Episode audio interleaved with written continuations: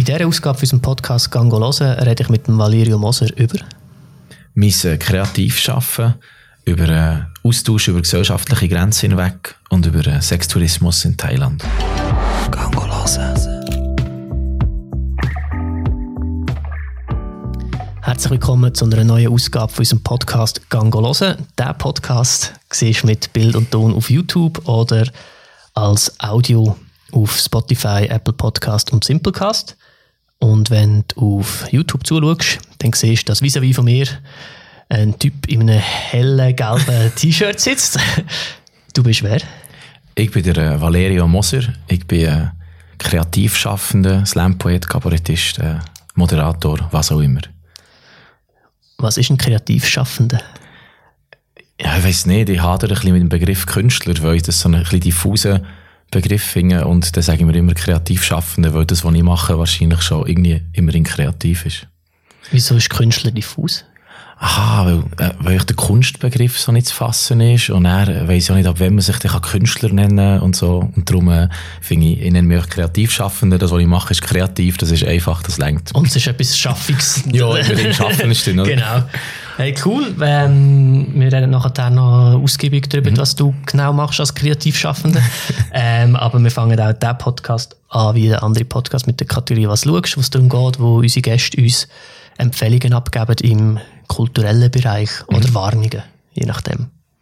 Jetzt muss ich äh, Empfehlung abgeben. Jetzt wäre super, wenn du Also gut. Ähm, ich habe mir da lange dazu Gedanken gemacht.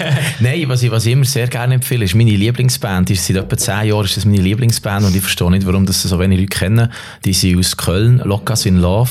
Und jetzt, wo der Winter der kommt, ähm, haben sie ein wunderbares Album, äh, das 2008, glaube ich, rausgekommen ist. Winteralbum heisst das, wo sie so ein Konzeptalbum zum Thema Winter gemacht haben und immer wenn der erste Schnee fällt, dann tue ich mir das auf die Ohren und habe einen schönen Einstieg in Winter. Das kann ich auch nicht empfehlen, wenn der Schnee vielleicht irgendwann wiederkommt. Aber ich kann gerade sagen, das heißt jedes Jahr ein bisschen später. ja, was ist das? Ja, ich merke, ich muss immer länger warten, ja, bis ich es hören kann. Irgendwann das Album gar nicht mehr hören ja. Was machen denn Locas in Love? Ähm, ja, so deutscher Indie-Rock wahrscheinlich, aber ich finde auch so vom Songwriting her haben sie eine ganz eigene Stimme gefunden. Es ist alles immer persönlich und näher aus dem Leben. Ähm, und es hat mich einerseits so im Schreiben geprägt, dass ich merke, dass ich dort auch ähm, Art Schreiben daraus rausgezogen habe. Und andererseits ähm, finde ich es auch mega schön. Also man lässt es und taucht so in die Welt rein. Und wenn man die Band über längere Zeit verfolgt, weil die Texte auch sehr persönlich sind, ähm, lernt man so irgendwie kennen, obwohl man sie gar nicht kennt. Und das finde ich irgendwie auch noch schön. Ist für dich bei der Musik der ähm, Text ein wichtiger Aspekt, du, wo halt viel auch mit Wort ja. unterwegs bist? Ja, es ist lustig, ich habe eine Band, äh, Moder und Sauerland, wo wir miteinander unterwegs sind. Ich mache dort Text und der Kollege macht äh, Sounds mit Synthesizer und Gitarre und allem. Und, äh, und das haben wir sehr oft diskutiert, weil ich einerseits über ihn gelernt habe, Musik anders zu hören, weil ich sehr textorientiert mhm. habe. Und er hat aber umgekehrt gesagt, er hat über mich gelernt, dass man ja auf Texte hören könnte mhm. und hat auch viel mehr deutschsprachige Sachen von hören und so. Also es ist schon ein, so ein Hörverhalten, wo ich vor allem sprachliche Sachen ja, spannend mhm. finde. Hörst du äh, viel deutsche Musik in dem Fall mhm. oder bist du auch sehr bewandert in anderen Sprachen und hörst eine andere Sprache äh, Musiken?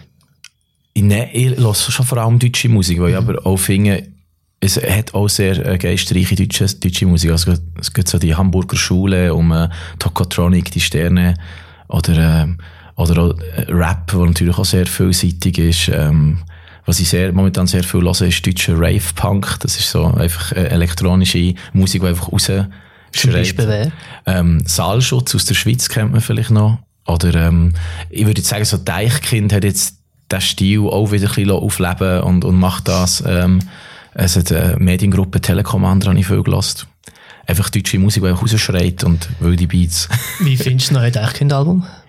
Mm. Habe ich nämlich auch sehr viel gelost jetzt gerade. Ich, ich finde es mega spannend. Man merkt so viele Künstler äh, oder viele Musiker, die, die fangen irgendjemand an und dann, so wie Zürich West zum Beispiel oder eben Tokotronic oder so, die sind mega wild und so und dann werden sie immer ruhiger und poetischer und, äh, und, und, die, und äh, diversifizieren ihren Stil und es wird komplexer und, und unzugänglicher und so. Und bei Deichen ist es genau das Umgekehrte. Sie werden immer plumper. Ich glaub, ja. Jetzt machen sie einfach nur noch Ballermann-Musik für äh, Nicht-Ballermann-Leute. Aber ich finde es gut. Ist mir genau auch so gegangen. Ich habe, jetzt drei Songs schon im Vorfeld rausgehauen, oder vier, mhm. bis zum Schluss. Äh, die habe ich alle recht cool gefunden. Ja. Und jetzt habe ich das Album gelassen. Und für mich sind jetzt so die vier, die schon rausgekommen sind, habe ich jetzt die besten gefunden. Ja, war- tausend Jahre Bier. ja, genau. Wenn ich das gehört habe, habe ich schon, nein. Ja, Oder ja, die aber- Beautiful People. Ja, ah, finde ich super äh, Das ist Abwandlung super. Ja, das ist schon gut. Aber, ja, ja, aber ich finde es echt lustig. Es ist eigentlich schon recht plump. Sehr. Auf eine Art.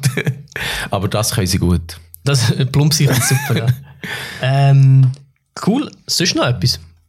Nein, das ist Locas in Love, das Winteralbum, genau, da- Winter einsteigen. Genau, super. Ähm, gib doch schnell einen Kontext für alle Zuhörer und Zuschauerinnen. Wow.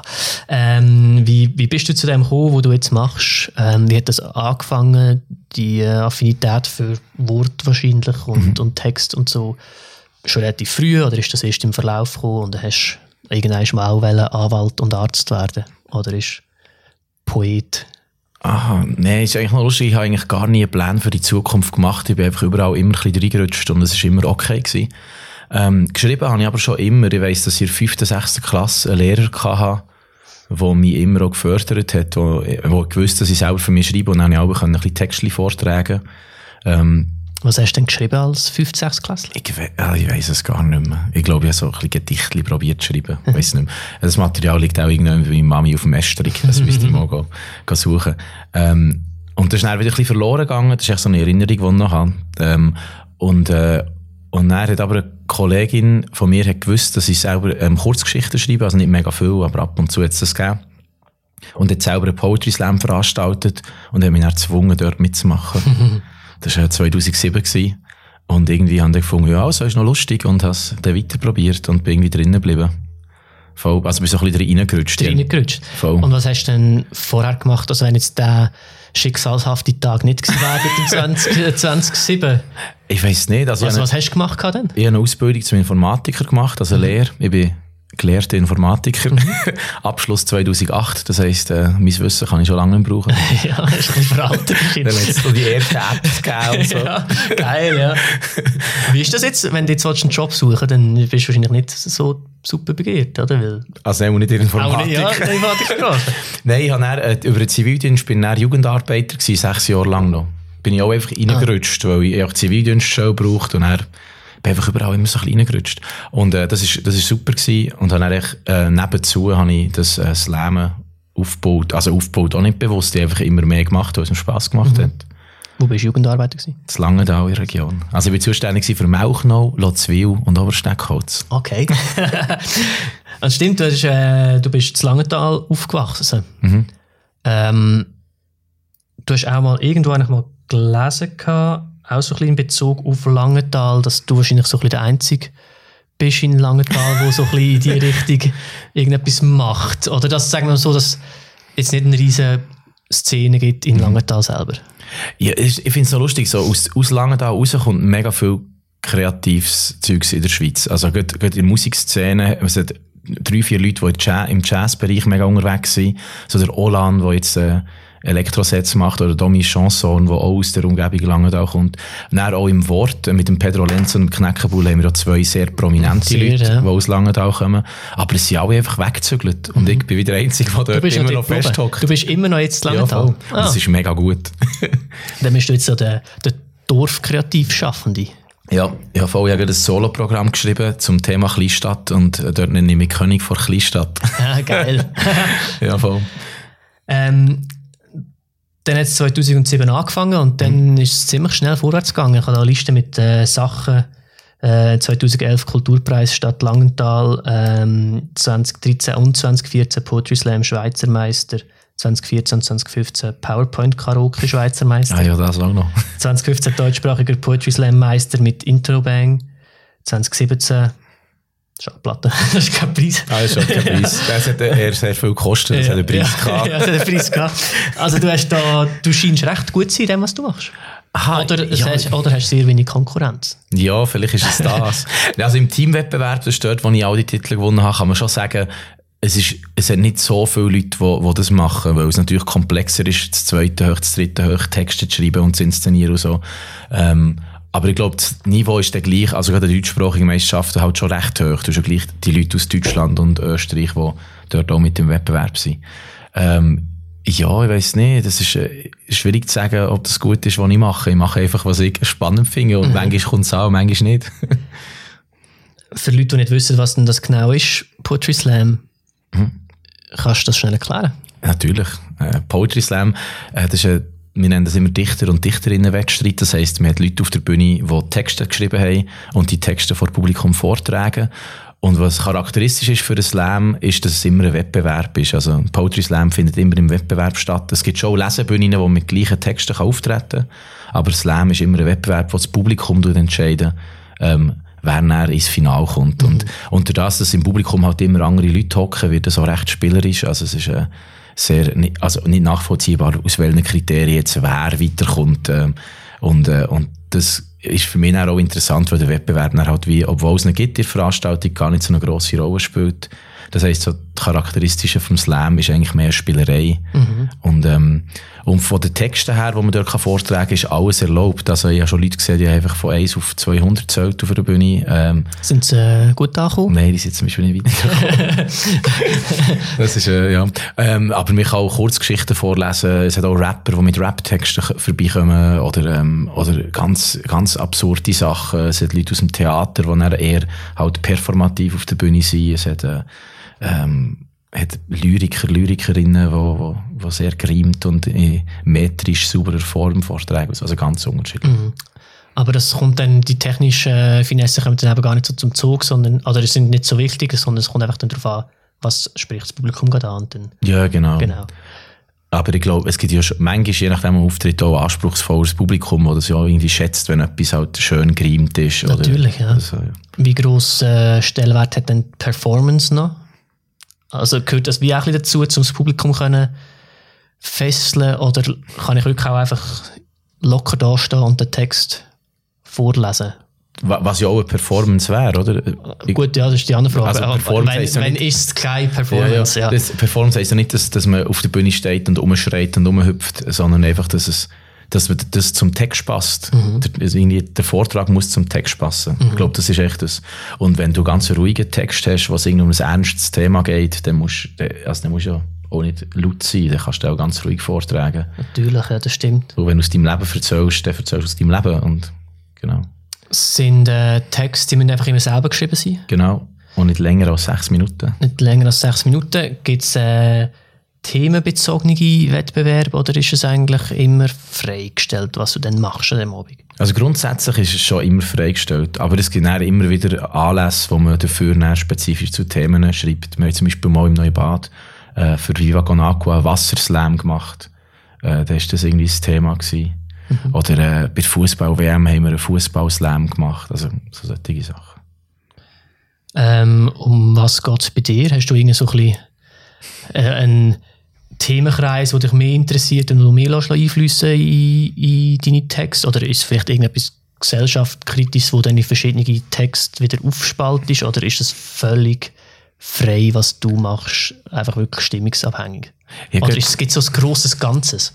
Das, das ist eben schon noch interessant. Ich glaube, es, weil, weil Slam, weil die Texte immer sechs Minuten gehen und man halt irgendwann schon ein Repertoire hat von, von vielen Texten, ähm, kann man das so gar nicht sagen. Also es gibt Texte, die sind wirklich ernsthaft, was halt um die Flüchtlingsthematik geht oder es geht um die Klimaprobleme, die überall rum sind und, und äh, so aktuelle Themen.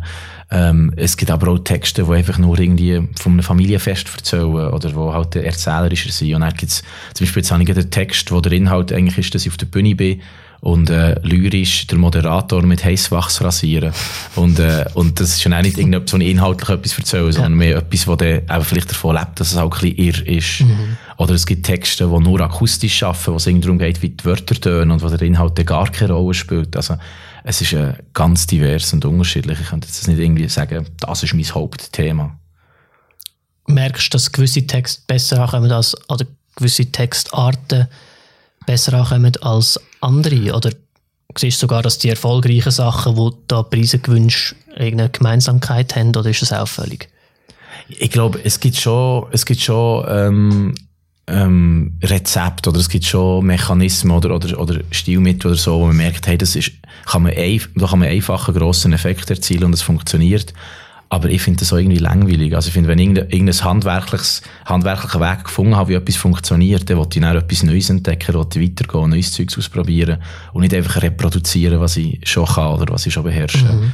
Und darum, äh, äh, darum habe ich das dann auch gar nicht so, dass ich irgendwie eine Stilistik intensiv weiter pflege, wenn sie mal wirklich gut funktioniert hat. Wie gross ist die Szene in der Schweiz?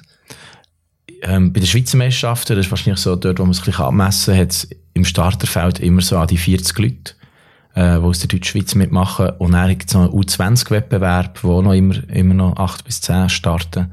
Und das sind alles Leute, die mehr oder weniger aktiv unterwegs sind. Ich habe gelesen, dass man, kann, dass man kann mitmachen kann. An der Schweizer Meisterschaft muss man mindestens an irgendeine gewisse Anzahl von... Ja, genau. Acht Slams, acht Slams man mitmachen. Also gibt es wahrscheinlich noch mehr, die einfach die 8 nicht genau. erreicht haben. Genau, Jahr. wir haben zum Beispiel bei Bar 59 haben wir einen Slam, wo man sich einfach anmelden einfach mitmachen. Und dort hat es viele, die einfach äh, für, für ein, zwei Mal können kann auftreten mhm. oder die einfach nur zu Luzern auftreten und gar nicht weiter umreisen oder so. Genau.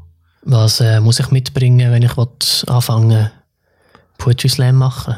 Ja, ich glaube einfach Freude an dem, äh, was du schreibst. Irgendwie etwas, etwas zu sagen haben. Also ich glaube, du musst einfach wie, wie die Lust haben, irgendetwas können, können zu erzählen oder irgendetwas selber so spannend zu finden, dass anderen willst erzählen und er, ich, ich glaube, was, was viele Leute haben, ist so ein bisschen die Hemmschwelle auf die Bühne zu gehen. Genau, und sie haben das Gefühl, die, die auf der Bühne stehen, sind gar nicht nervös. Und das stimmt komplett nicht. Also im Backstage, auch die geübtesten Slam-Poeten, Poetinnen sind nervös und laufen hin und her und äh, probieren sich irgendwie zu beruhigen und so. Also das ist, äh, also die Nervosität ist ganz normal und ich glaube, man muss sich einfach überwinden, äh, das einfach zu machen. Die Texte sind aber, die sind vorgelesen und nicht auswendig vorgetragen oder so, oder? Man kann es vorlesen, genau, mhm. aber man kann es auch auswendig Und das machen. selbstverständlich kennst du deinen Text wahrscheinlich sehr gut, also kennst du wahrscheinlich Hast du einen Zettel, einen Zettel alle dabei, oder? Ähm, ja, es kommt auf Texte drauf an. Ich habe schon Texte, die ich auswendig kann, aber ähm, die meisten Texte lese ich ab, weil ich, moment, also ich habe gemerkt, über den Sommer habe ich irgendwie sechs, sieben neue Texte geschrieben, also einen riesigen Output gehabt. Und, äh, und die kann ich auch nicht äh, auswendig lernen mhm. jetzt für die Saison. Da hat vielleicht so zwei, drei Texte, die ich ein bisschen häufiger mache, wo ich ein bisschen mehr Lust drauf habe. Und die kann ich dann irgendwann auswendig. Wie lange, das war die nächste Frage, wie, wie groß ist der Output und wie lange hast du so, so Texte zum Schreiben? Ach, das ist ganz, ganz unterschiedlich. Ähm, ja, ich kann es ich so nicht sagen. Ähm, oft habe ich auch so Auftragstexte. Äh, das ist irgendeine Firma, die irgendeinen äh, Anlass hat zu irgendeinem Thema und er sagt, hey, schreib zu dem, äh, schreibe zu dem etwas und er ähm, nehme ich das Thema mit und, und, und, und habe das so im Hinterkopf und denke immer darüber nach. Ähm, und also selbst wenn ich so wie ein mega geschlossenes, geschlossenes Setting habe, wo ich drinnen schreibe, kann nicht sagen, hey, ich habe einfach zwei Tage dran geschrieben, weil die Ideenfindung ähm, einfach auch Zeit braucht. Und, äh, Recherche? Ja, genau, Recherche auch. Zum Beispiel diesen Sommer habe ich auch einen, einen Text geschrieben für eine Baumschule, die 100 Jahre Jubiläum hatte. Und da habe ich zwei Nächte lang einfach YouTube-Videos zum Thema Baum und Wald geschaut. Das war recht lustig. cool. Ähm, aber dann hast du ja eigentlich einen, also ich stelle mir das vor, dass du da, also wie, wie, wie gehst du so daran, so einen Text schreiben? Mhm. Mal, hast du mal eine Skizze mit ein paar Ideen oder, mhm. und dann bleibt das mal wieder liegen und ein halbes Jahr später schreibst du daran weiter, wenn es jetzt nicht so ein Auftrag ist? Oder bist du wirklich, fährst an und schreibst das mehr oder weniger innerhalb von einer Woche oder so aufs, aufs Papier? Nein, ich merke eben, wie, wie vorhin schon gesagt, auch wenn es jetzt nicht ein Auftragstext ist, auch wenn es etwas schon mich selber interessiert, muss ich wie eine Idee zuerst haben. Also oft weiss man, was man sagen will, aber es fehlt die Inszenierung dafür. Mhm. So in welchem Setting kann man das sagen, wie will man das, äh, will man das darstellen?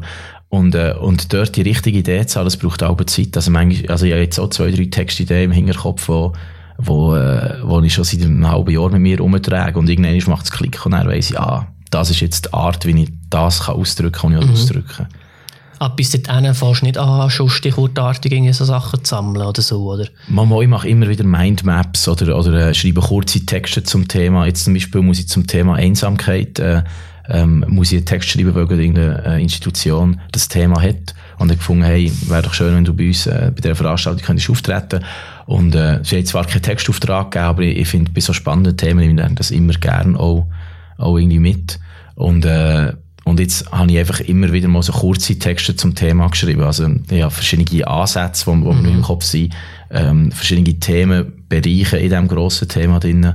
ähm, und schreibe dann einfach kurze Texte. Und wenn es auch darum geht, dort definitiv Text schreiben, schaue ich mal durch, was habe ich jetzt alles gesammelt, was kann ich aus dem irgendwie zusammensetzen, was kann ich aus dem brauchen. Es klingt äh, alles mega spannend, finde ich. Ah, ja. das ist mein Leben. oh.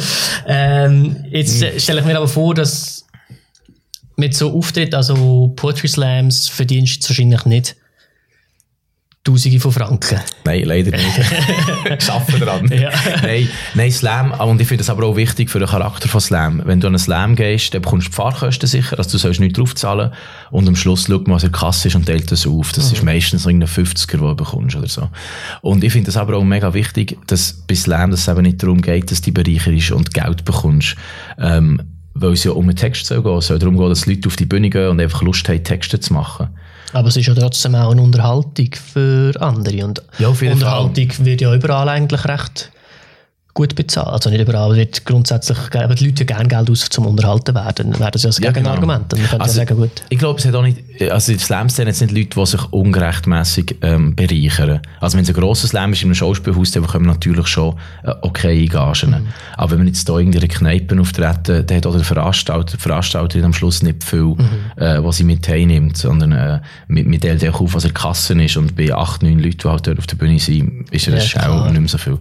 Ähm, und ich finde das aber auch wichtig, weil gerade Leute, die dann neu anfangen, die irgendwann merken, ah, hey, ich könnte mit dem Geld verdienen, ist natürlich, oder, oder ich könnte mit dem mein Studium durchfinanzieren, so ist natürlich ein, ein völlig anderer Ansatz, auf so eine Bühne zu gehen, als wenn man auch sagt, hey, ich habe einfach Texte und mit denen auftreten. Mhm. Also ich finde so, ich finde auch wichtig, dass so die Dimension Geld nicht so eine grosse Rolle soll spielen bei Slam. Mhm. Genau. Aber wie verdienst du die Lebensunterhalt? Nicht von Slam. Nein, aber wie vorhin auch schon angedeutet, ich, ähm, ich habe mittlerweile auch einfach immer wieder mal Anfragen von Firmen, mhm. die irgendwie Texte zu einem Thema brauchen oder eben irgendwie Jubiläum und dann kann ich bei diesem Jubiläum auftreten, ähm, Privatanlässe auch, irgendwie Geburtstage oder so, was sie halt noch irgendwie brauchen. Ähm, und ich glaube, da ist Slam, wahrscheinlich habe ich jetzt auch eine sehr glückliche Zeit auch verwünscht, weil Slam ist natürlich etwas, wo mega explizit zu einem Thema etwas kann schreiben kann. Da hat ein Musiker, eine Musikerin hat schon viel schwieriger, ähm, irgendwie ein Thema explizit zu behandeln, so dass Leute im Publikum checken, ah ja, hier geht es jetzt um eine Baumschule. Mhm. Ähm, und aus Slam-Poet kannst du einfach halt mit dem Wort kannst halt das, das machen. Ähm, darum haben wir auch Zeit verwünscht, wo das irgendwie reinpasst, so, dass, dass wir halt gäbig buchbar sind für so Sachen.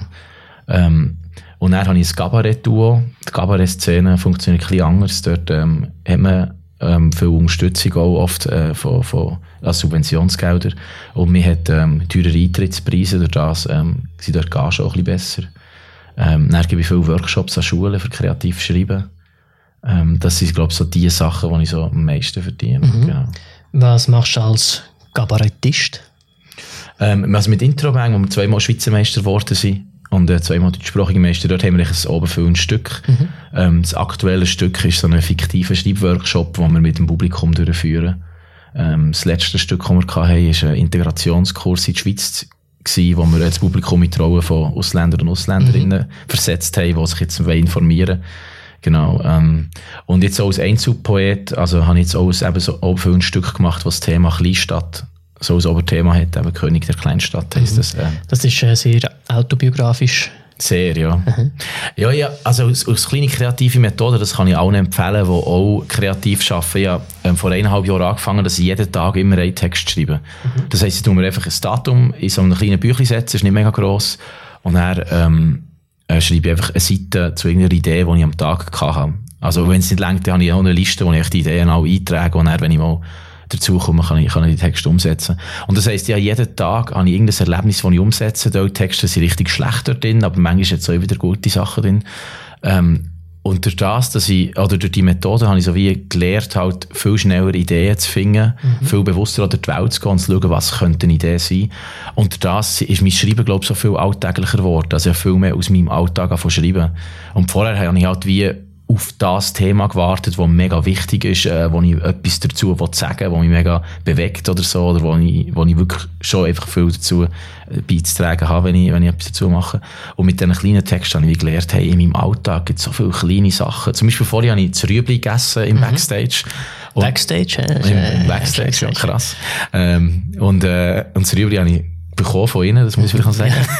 und dann, und dann habe ich so gemerkt, so, wenn man dann, es war mega ruhig im Saal, also weil, weil niemand etwas gesagt hat, weil wir nicht so viele Leute waren. Und dann beißt man auf das Rüebli und merkt so, okay, in der Innenwelt ist es jetzt mega, mega laut. aber in der Außenwelt ist es vielleicht gar nicht so laut. Also, und das weiss man ja dann aber nie. Und das kennen wahrscheinlich alle. Und es sind so Sachen, wo ich jetzt nachher denken okay, über was will ich einen Text schreiben, würde ich jetzt nie an so etwas denken. Aber jetzt haben das aus Idee mitgenommen und wahrscheinlich mhm. schreibe ich heute meinen Tagestext zu dem und dann so ein kleines Text, das drin ist. Und, und durch das ist es dann aus dem Alltag raus. Man hat Sachen, die die Leute kennen, man hat Situationen, die die Leute kennen. Mhm. Und das macht Schreiben auch viel spannender. Also so, eben so sammeln, wie du das vorhin auch gesagt hast, mhm. finde ich mega wichtig. Einfach. Das finde ich eben auch. Wir haben äh, angefangen, jetzt haben wir es schon wieder ein bisschen vernachlässigt, aber wir haben im Sommer ähm, neue Cams gekauft, um wieder mhm. ein bisschen mehr zu. Ähm, weil wir vorher einfach so grosse Spiegelreflexkameras hatten und dann auch das Objektiv drauf und das so nach ja, genau. Und jetzt haben wir kleinere Fujis gekauft. Die sind ähm, ja mittlerweile recht gut. Ja, die sind super und, und die kannst du überall, kann sie fast mhm. schon in den Hosensack nehmen. Und dann bin ich viel, ähm, habe ich wieder Lust gehabt zum Fotografieren. Mhm. Und dann auch, gell, vorher hast du halt immer gedacht, du, ist jetzt echt, also, soll jetzt ein Foto, das heißt, ist das eine Szenerie, die du kannst fotografieren oder nicht? Und dann habe ich auch darauf angefangen, einfach irgendwie, mhm. was ich jetzt gerade, jetzt habe ich gerade das Bedürfnis, jetzt da ein Foto zu machen, also mache ich das und dann sammle ich das. Ja, genau. Und durch das ähm, bin ich dann auch wieder ein bisschen anders durch, durch die Gegend mhm. gelaufen. Ich habe auch wieder angefangen, anstatt mit dem Velo und dem Bus zu gehen, halt heim zu laufen bewusst, weil mhm. ich dann gewusst habe, auf dem Heimspaziergang, das sind irgendwie eine halbe Stunde oder so, habe ich Zeit, um wieder Sachen zu fotografieren. Findest du irgendetwas, findest du genau, oder genau, so? Ja, und dann genau. plötzlich fängst du an, aktiv rumlaufen und ich mhm. dich wieder darauf zu achten was ich vorher nie gemacht habe, weil ich einfach im Bus gesessen wäre und den Kopf verbunden hätte. Wir erleben nicht die Welt auch völlig mhm. anders, oder? So, man, man ist halt viel schärferer Blick mhm. für all die Sachen.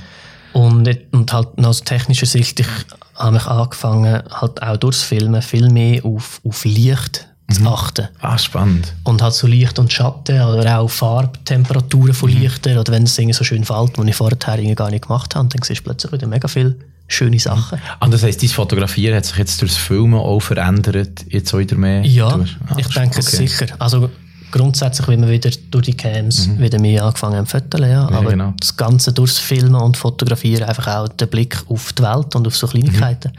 Und dann wären es für dich so alltägliche Sachen. Mhm. Und dann sind die Leute völlig überrascht, wenn ich ihnen sage, ah, wenn ich dir da das weiße Blatt Papier unter den Hals habe, dann wirst du im Fall heller unter der Ist dir das schon mal aufgefallen?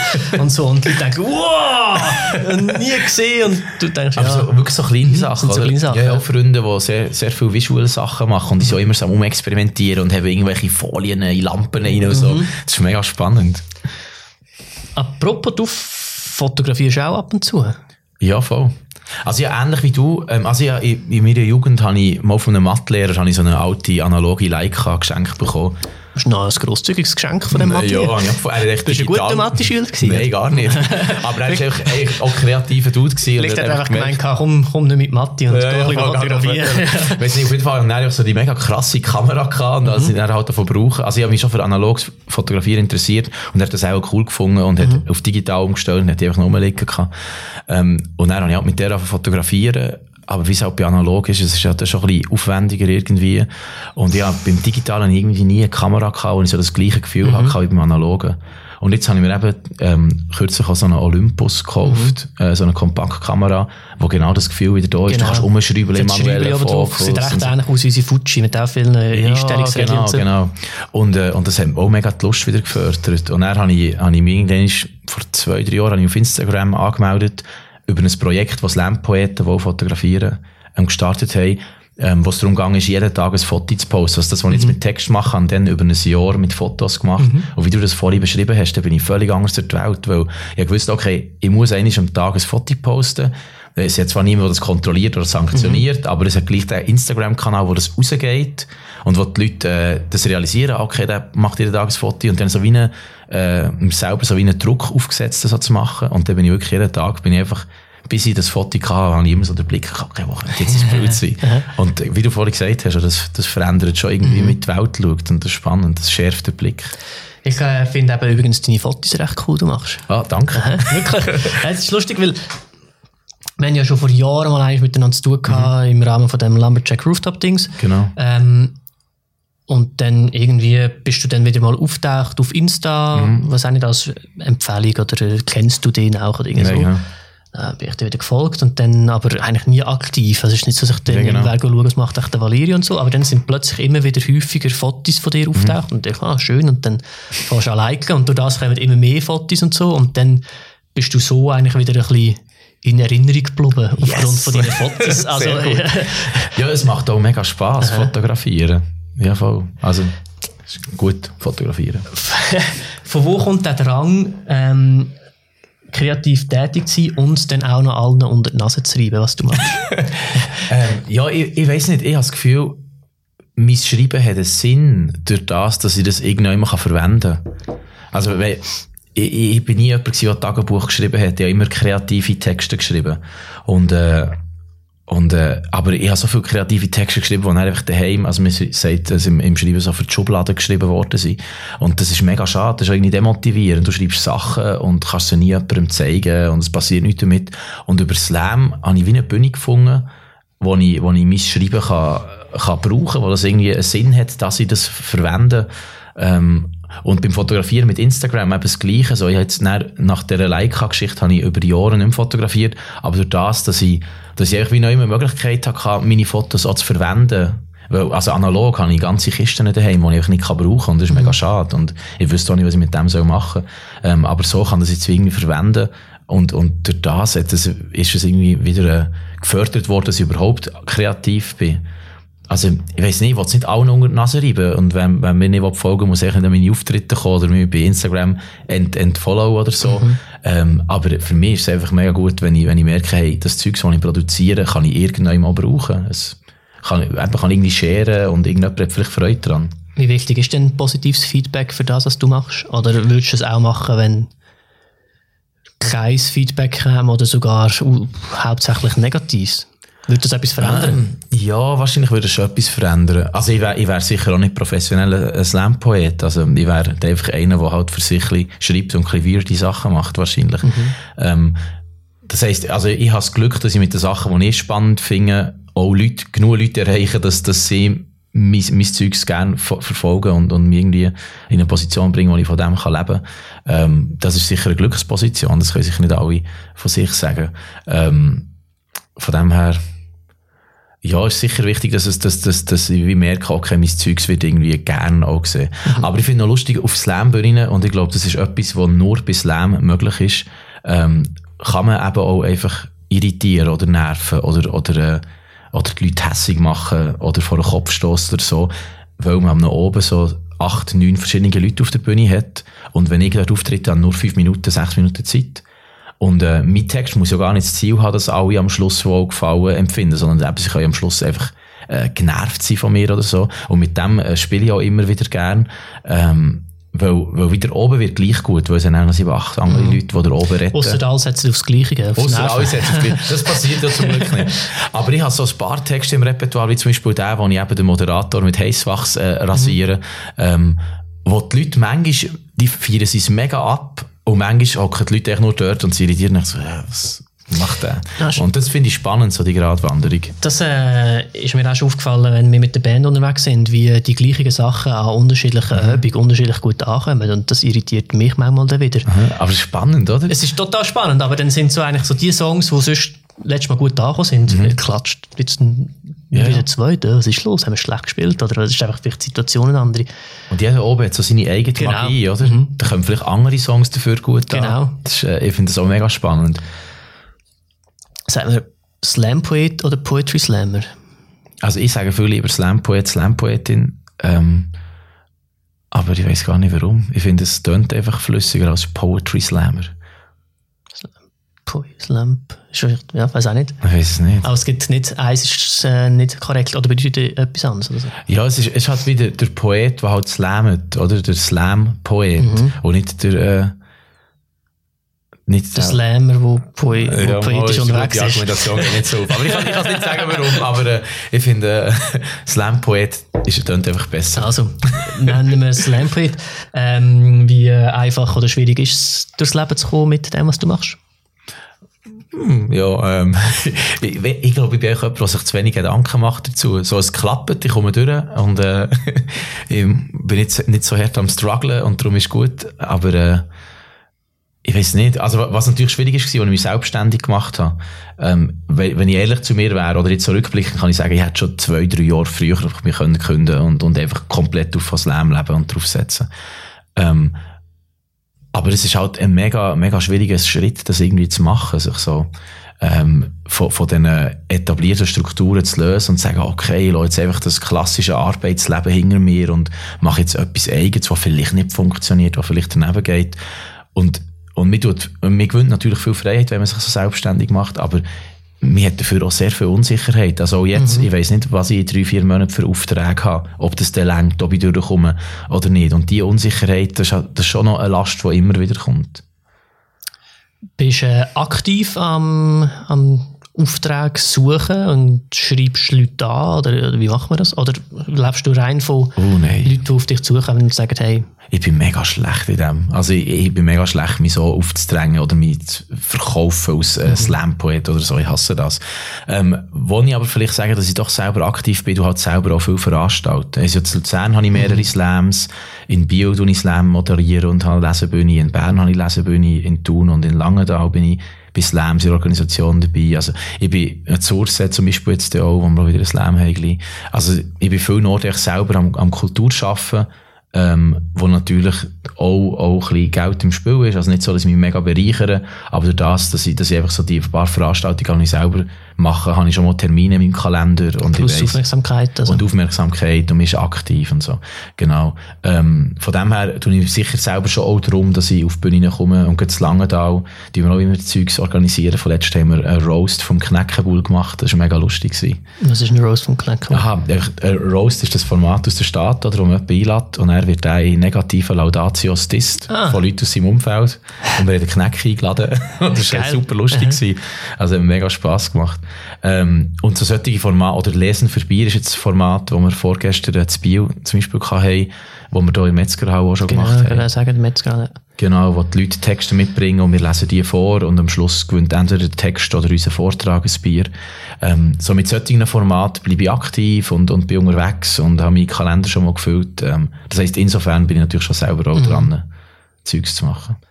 Ja, wir können das halt auch von uns, dass es immer so ein bisschen unsicher mhm. ist und wir sind auch manchmal extrem spontan. Also kommt eine Nachfrage rein für, hey, haben wir nächsten Samstag Zeit?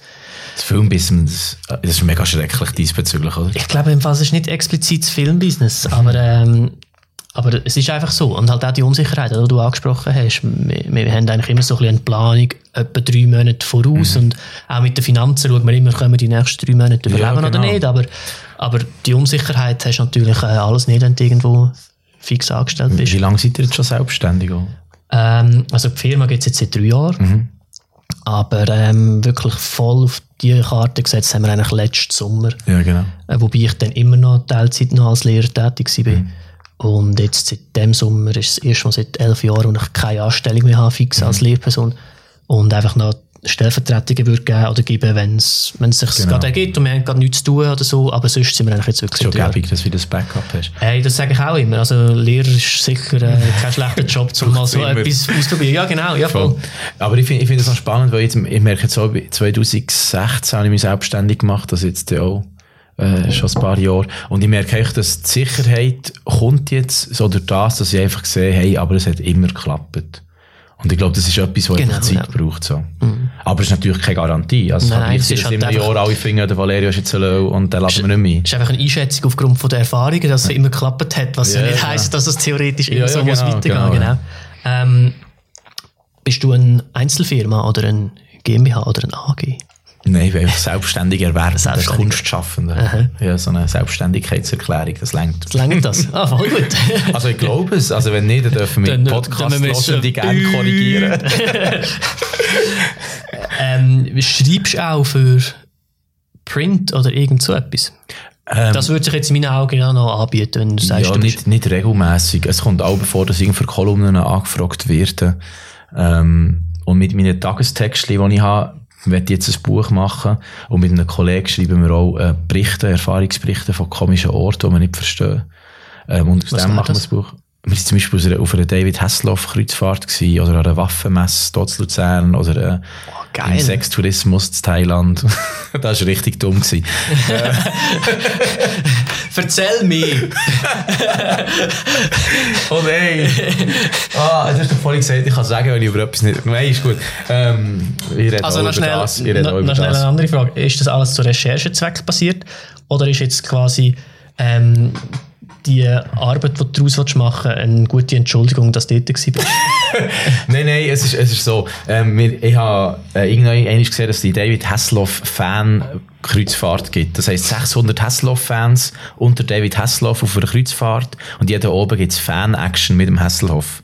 Und ich habe das gesehen und dann hat der Dominik Muheim, ein sehr guter Freund von mir, gefragt, ob er mitkommen Und dann haben wir das echt mal als Ferien gebucht. Und wir sind dort gewesen und bevor wir auf dem Schiff waren, haben wir gemerkt, fuck, was hier passiert, das ist einfach Gold wert. Und dann haben wir auch Bericht geschrieben darüber und haben die auch auf Facebook veröffentlicht.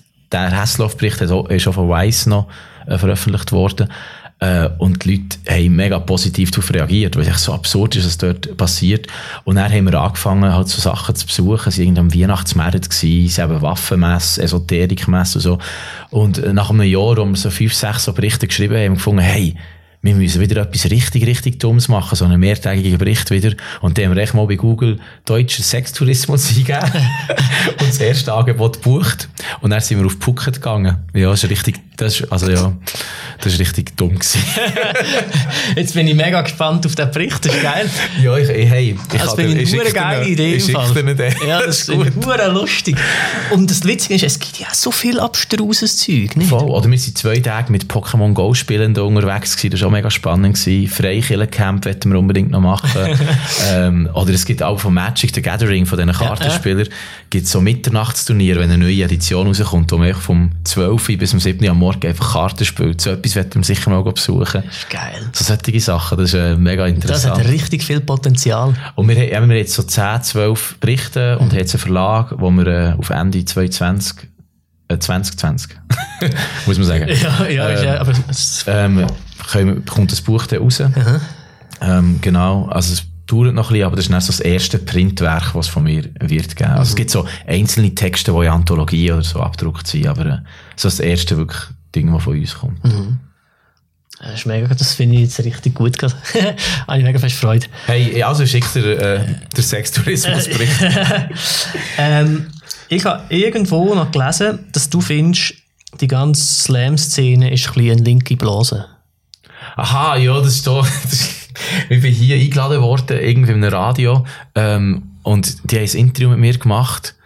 Und äh, ich bin dort angekommen und ich habe einfach gemerkt, so, ihre Grundhaltung für das Interview war einfach, hey, Slam ist vorbei, oder? Warum machst du das noch? Und das habe ich nicht gecheckt, weil ich gemeint, ich gehe Werbung machen für die Schweizer Meisterschaften, die dann äh, kurz darauf waren. Und dann bin ich plötzlich in eine Rechtfertigungsposition reingekommen, wo ich gar nicht rein wollte, äh, und wo auch völlig absurd ist, weil Slam ist so gross wie noch nie. Das Jahr war das Finale im Hallenstadion gewesen und äh, viele grosse Lokale, die immer noch voll sind und, und ausverkauft sind. Also Slam ist so gross wie noch nie. Ähm, und, und er dann dort sich so müssen zu rechtfertigen von Leuten, die halt ein anderes Kulturverständnis haben, warum das Slam schon tot ist. Es war eine komische defensive Position gewesen.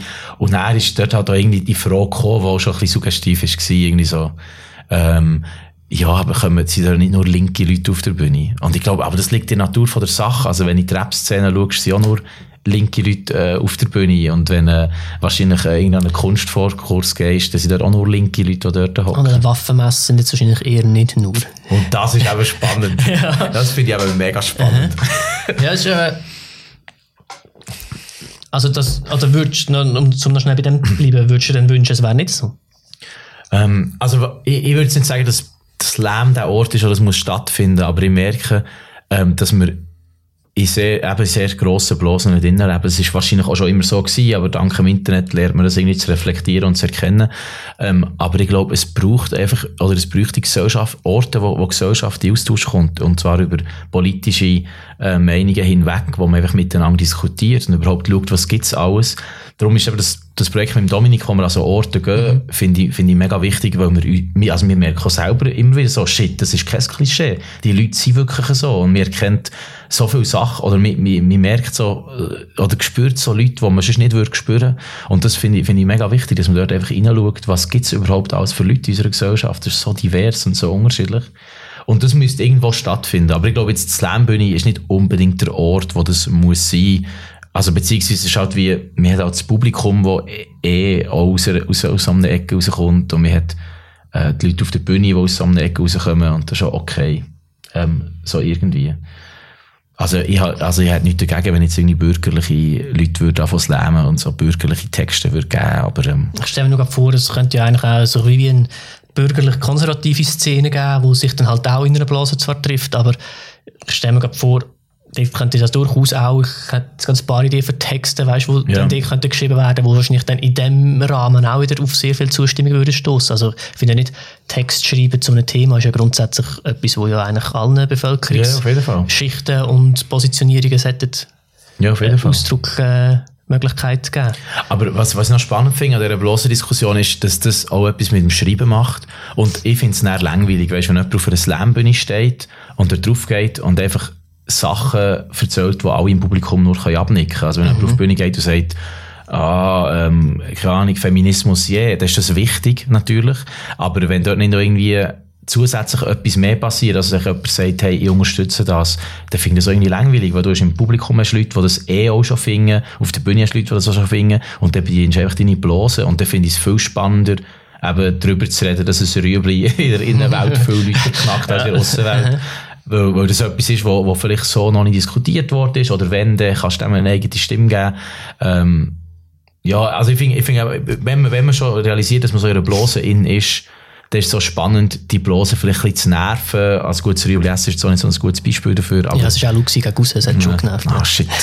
also gut, nein, aber, äh, aber äh, von der Themenwahl oder, so, oder von dem, was du sagen du musst halt wie viel, wenn so ein Thema behandelst, viel mehr überlegen, okay, das, was ich jetzt sage, ist es jetzt wirklich etwas Neues für den Diskurs? Was bringt es, mhm. dass ich mich jetzt zu einem Thema äußere, wo alle im Publikum grundsätzlich eh auch schon mhm. äh, die gleiche Meinung haben? Inwiefern hast du das Gefühl, beeinflussen dich all die äh, lustigen Reisen und Ausflüge, die Szenen, die du machst, auch wieder zurück auf dich? Weil das ist ja dann immer also du reflektierst ja dann wahrscheinlich auch ein bisschen deine Einstellung, mhm. wenn du siehst, was andere Leute machen und, ja, und, und hinterfragst vielleicht auch gewisse Sachen oder stellst vielleicht in Frage, ob alles wirklich immer so ist, wie du das Gefühl hast und hast, hast das Gefühl, es beeinflusst dich dann auch ein bisschen oder nicht? Also der David Hasselhoff finde ich mittlerweile recht cool. gut, der ist auch schon immer cool Er ist, er ist echt ja. gut, ja. Ähm, ja, also ich habe soziokulturelle Animation hier in Luzern studiert und das haben natürlich... Das hast du aber vorher irgendwie rausgelassen. Ah, ja, das ist neben Jugendarbeit ah, auch noch gut. passiert. Ich gedacht, ja. das war so ein berufsbegleitendes Studium. Ja, und, äh, und dort hast du natürlich, in diesem Studium hast natürlich ähm, genau das. Du schaust halt in die Gesellschaft hinein, schaust, was gibt es für verschiedene Lebenswelten und, äh, und befasst dich mit dem. Und von dort kommt sicher so das Interesse an dem, was es alles für Leute gibt in der Gesellschaft. Mhm. Und vor allem auch, was ich wichtig finde, es gibt ja immer wieder, dass Leute nach so irgendwie so eine SVP-Bude zum Morgen gehen und, und dort lustige Interviews machen und echt zeigen, wie dumm das die Leute sind. Mhm. Und das finde ich auch einen falschen Ansatz. Also natürlich, ja, es gibt schon ja. Orte, wo die Leute wirklich dumm sind, wie am SVP-Bude zum Morgen. Nein, so, das wollte ich jetzt so nicht gesagt haben. Aber, ähm, aber, äh, ich, ich finde es viel wichtiger, dass man, dass man die Leute ernst nimmt in dem, was, was sie machen. Also unser Anspruch an unsere Berichte ist immer, dass wenn die Leute aus dieser Szene das würden lesen, dass sie würden sagen, ja voll, bei uns ist es so. Mhm. Und, und äh, ohne, dass sie diskreditiert werden oder so. Und das, das finde ich, find ich recht wichtig, dass man die Leute in ihrer Lebenswelt ernst nimmt, äh, weil ich glaube, nur so kann man gesellschaftlich irgendwie diskutieren. Mhm. Ich habe gerade letztes Jahr mit einem Kollegen über das Thema diskutiert und das haben, haben wir auch gefunden, grundsätzlich muss man ja immer in der Gesellschaft schlussendlich nützt es nichts, wenn ich weiss, ich habe die Einstellung und du hast die Einstellung und jetzt geben wir einander so lange den Grind und ich habe ja, recht genau. und du hast recht, sondern also das können wir zwar schon machen und es ist vielleicht auch witzig, aber, ähm, aber schlussendlich müssen wir ja am Ende vom Tag irgendeinen Kompromiss zusammenfinden, um mhm. zusammen als Gesellschaft können, können weitergehen. Und dann finde ich eben so Bericht, wenn sie dann ähm, respektvoll gemacht sind, äh, und unterhaltsam. Mhm. Besonders wichtig eigentlich. Ja, ich hoffe, wir können das. Ich schicke. Ja, ist aber äh, ja, voll, aber das sehe, sehe ich genauso. Und Kompromiss heisst ja nicht, dass alle die gleiche Meinung haben, sondern Nein, dass man nicht. die andere Person akzeptiert und sagt, okay, du siehst die Welt so. Mhm. Und, und ich glaube, für das braucht man auch Diskussionskultur, oder? Wo man lernt, was ist ein gutes Argument, äh, wo man lernt, dass vielleicht die eigene Meinung nicht, nicht wichtig ist, also wo man ein bisschen demütiger mit seiner eigenen mhm. Meinung umgeht und wo man kann sagen, okay, da bin ich wirklich falsch gelegen ähm, und ich glaube, wenn man so eine Kultur kann aufbauen und so eine Diskussion miteinander kann fördern kann, äh, das würde, glaube ich, der Demokratie an sich gut tun. Mhm. Oh, jetzt sind wir ein mega grosses Wow, Thema. jetzt haben wir eine gute, gute Kurve gefunden. Yes, kommen wir Rüebli weg. Yes. ähm, ja, das habe ich mir genau auch gedacht und äh, ich habe dann auch ein bisschen hinterfragt, ja, wer lade ich eigentlich ein an die, Mhm. die Podcasts da und äh, ist halt schon immer auch ein bisschen halt alles so ein bisschen kreative Köpfe, die eigentlich ja. grundsätzlich ein bisschen meiner Meinung sind und es ist jetzt schon die Idee, dass wir vielleicht auch mal da jemanden haben, wo, wo jetzt vielleicht etwas macht, was ich jetzt nicht so verstehe, aber dann vielleicht in so einem Gespräch dann irgendwie Mega, ja, auf jeden Fall. können, äh, mir geht es eigentlich immer darum, Gemeinsamkeiten dann herauszufinden. Obwohl Genau. dieser vielleicht am SVP Bauernmorgen war, irgendetwas werden wir sicher gemeinsam sein, äh, gemeinsames haben, auch wenn es äh, der Roger Federer ist, den alle cool finden. Also, Ja, keine genau. Ahnung, irgend so etwas, aber wir finden dann sicher irgendetwas. Aber das ist das andere, was wir bei diesen Berichten auch gemerkt haben. Es ist ja nicht alles eindimensional. Und du hast, du hast, eben, du hast irgendwie äh, einen Dude, der, der völlig konservativ ist und völlig anders denkt als ich. Aber der hat ja auch unterschiedlichste Interessen. Und es gibt immer Sachen, wo sich das auch überschneiden. Es ist nicht einfach eindimensional, es gibt die Leute und die Leute. Und das finde ich auch eine mega wichtige Erkenntnis, dass du siehst, okay, wir haben aber auch viele Gemeinsamkeiten und äh, neben diesen Sachen, die uns unterscheiden. Das ist cool. Ähm, wir kommen langsam zum Ende. Ah, also.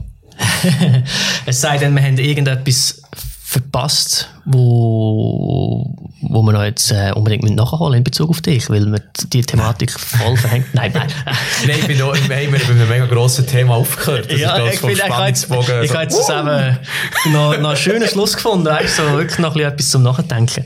Ähm, aber nützt doch noch schnell die Möglichkeit jetzt am Schluss, zum ein bisschen Werbung zu machen. Wo sieht man dich das nächste Mal wieder auf einer Bühne oder wann ist der nächste Slam? Eben etwa in Ende Oktober Zeitrahmen.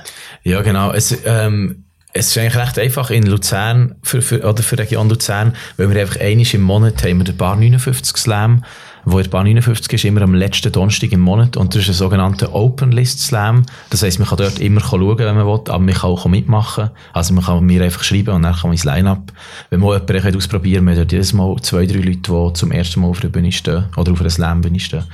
Ähm, dann haben wir den neuen Bad Slam, dort haben wir nach dem Oktober noch keine Termine, aber, äh, aber die kommen dann auch raus. Ähm, das ist sicher das, was hier in der Region ist. Und sonst ist halt, Das lesen, lesen vorbei. in Metzgerhalle Ja. haben wir jetzt noch keine Termine, da müssen wir wieder darüber diskutieren. Es ist ein bisschen untergegangen. Weil, ah, das ist, das ist halt nicht das andere, das sind halt so Bühnen, wo ich halt wirklich nichts verdiene und die mache ich halt für, für, äh, für den Fun und für den Spass. Ähm, und das ist dann auch schwierig, da muss man auch ein bisschen priori- priorisieren. Und jetzt sagen jetzt ein volles halbes Jahr gehabt, ist das echt untergegangen, mich auf das äh, irgendwie zu fokussieren. Genau. Ähm, und sonst ist es schwierig, weil einfach meine Wochen sehen immer anders aus. Also ich könnte nicht, ausser jetzt ein paar 59 Slam, habe ich jetzt in der Regelmäßigkeit, wo ich kann sagen sieht mich immer dann dort. Aber es gibt nicht, nicht noch der grosse Event bis Ende Jahr, irgendeine die Meisterschaft oder so, wo man jetzt noch muss sehen muss. Ähm, die Schweizer Meisterschaft haben wir ja letztes Frühling in Luzern organisiert. gehabt. Ähm, das war der Event in Luzern. Also, Und dann nächstes Jahr, nächstes Jahr ist, ist, äh, ist das in Basel, Ja. äh, aber ist erst im März. Ähm, und Ende Oktober sind die deutschsprachige Meisterschaft in Berlin, wo ich im Einzel- und im Teamwettbewerb antrete. Also wenn ihr in Berlin seid, äh, wie stehen die Chancen? Wie bist, wie bist du in Form? Was zeigt die Formkurve? Also im Einzelwettbewerb ist es schwierig. Dort sind 140 Leute, glaube ich, so starten. Und selbst wenn du super Texte dabei hast, also mit den Texten, mit den drei, die ich jetzt mitnehme, bin ich mega zufrieden, äh, habe ich mega Freude dran. Aber selbst wenn du super Texte dabei hast, ist einfach dann auch, es kann, du kannst schlecht ausgelost werden von Reihenfolge oder eben, wie du gesagt hast, mit, den- mit, mit den Songs bei der Band, einfach eine Vorrunde verwünschen, wo sie echt dein Zeugs nicht feiern oder so. Und das ist völlig, völlig beliebig. Und im Teamwettbewerb sind wir ja amtierende Meister und, ähm, sind jetzt irgendwie gar nicht so mega, mega ambitioniert dran gewesen, weil einfach der Kollege auch noch Masterarbeit schreibt und, es, und wir haben beide ein Solo-Programm geschrieben und so. Ähm, darum, dort geht es uns echt vor allem darum, Spass zu haben und dann schauen wir, weiter, dass wir, wie wir kommen. Cool. Ja, ich wünsche euch viel, viel Erfolg dann. Danke. Ähm, und äh, ja, lass, lass die Welt wissen, falls irgendwann mal wieder irgendwo etwas ist. Aber eben, wenn man dir folgt auf deinen Social Media Kanälen, dann kommt man dann all die Infos, oder? Ja, also ich bin sehr schlecht im Kommunizieren, aber ich probiere jetzt immer anfangs des Monats so eine Liste mit allen öffentlichen Auftritten Cool. äh, zu posten. So findet man es. Und äh, wenn ich buchen für irgendwelche Anlässe, dann Schreibt mir. valeriomoser.ch gut. Ihre das, Homepage für den Kontakt zum Valerio Moser. Gut, das habe ich noch hören. Aha, ah, das. Ah, also. ähm, ja, hey, merci vielmals fürs Vorbeischauen und Ja, für deine danke Zeit. auch. Es hat mega viel Spass gemacht. Ja, voll. Spannendes Gespräch gewesen. Ja, sehr. Ähm, danke allen, die zugelassen und zugeschaut haben bis da am Schluss. Ja, danke. Und wir hören oder sehen uns im nächsten Podcast. Bis dann eine gute Zeit und ciao zusammen. Gangolose.